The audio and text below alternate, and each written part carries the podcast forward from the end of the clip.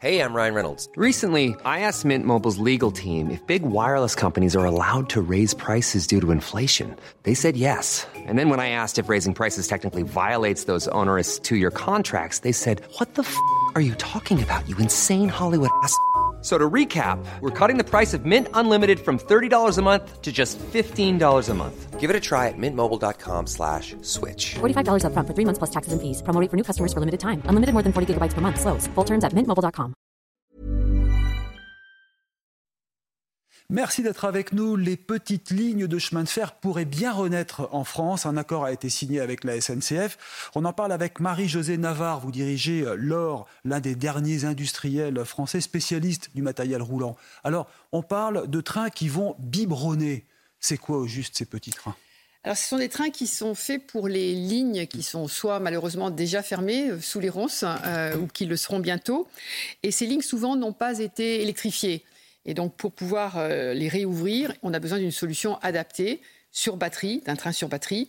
Et pour pouvoir faire la mission, qui va de 20 à, 100 km, on, est on, sera capable de les faire biberonner, de les alimenter en, en station et de les recharger. Tel à biberonner, il y a une station qui va injecter euh, de, l'électricité suffisamment pour rejoindre l'autre station. Voilà. Alors elles ne biberonneront pas à chaque étape, parce que le, train a une belle autonomie par lui-même, mais elles, euh, elles, seront, en fonction des missions, capables d'être réalimentées. On s'est souvent plaint en France de l'abandon des petites lignes au profit euh, du TGV notamment.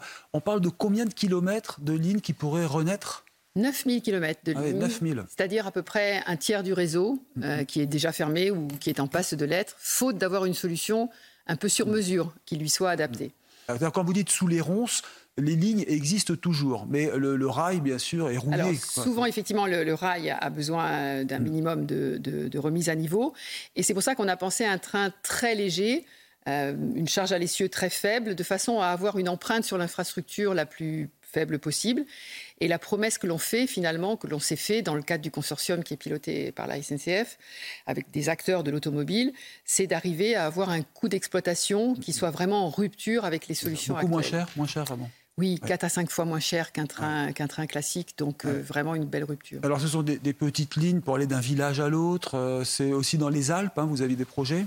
Alors, il y a des... le territoire national est assez, euh, assez bien couvert. Euh, toutes les zones de montagne, effectivement, euh, que ce soit l'Occitanie, que ce soit la, Nouvelle-Aquitaine, le, Grand Est ou, la, ou la, région Rhône-Alpes-Auvergne, ont effectivement ces typicités de lignes qui souvent serpentaient le long des vallées. Alors, qui va payer? Parce que la SNCF, elle a les moyens encore d'investir dans ce type de, de ligne Alors, on a eu la chance, hein, on s'est battu pour, on a constitué un consortium, on a été retenu par France 2030, donc la période euh, qui est de maintenant à la mise en service, elle est couverte par un, accord de consortium et un financement d'État qui, nous accompagne.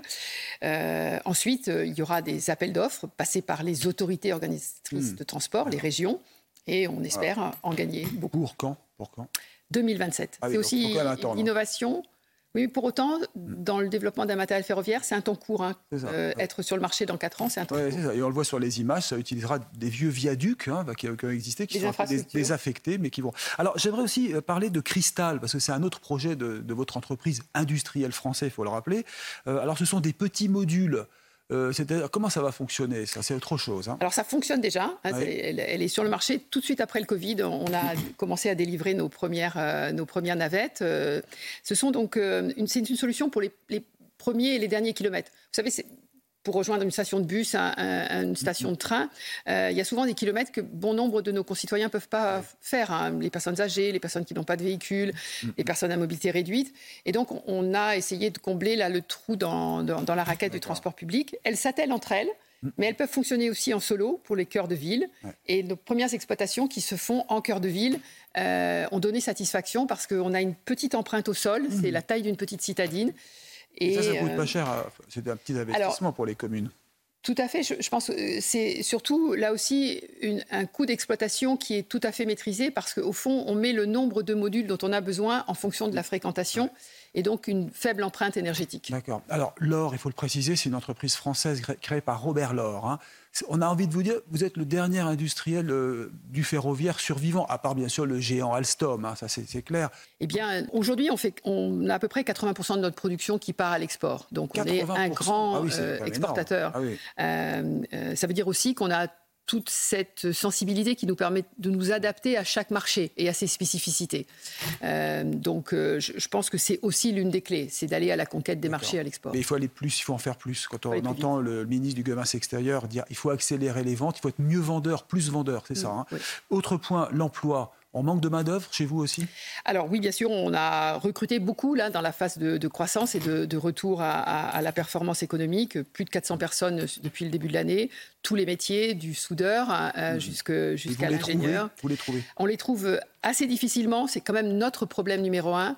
Et c'est vrai que le fait d'être encore attractive, toujours attractive, parce qu'on a euh, encore une, on essaie d'avoir encore une longueur d'avance sur les projets ça permet de, d'accueillir de, nouveaux talents parce qu'ils y pensent. il faut aller en Alsace hein, pour euh, Il faut aller venir travailler en Alsace. Très bien. Très belle région. Vous attirez du monde. Il faut un peu plus de courage encore et je pense que notre avenir sera plus radieux. Marie-Josée Navarre, euh, merci beaucoup d'être venue euh, sur CNews. Restez avec nous.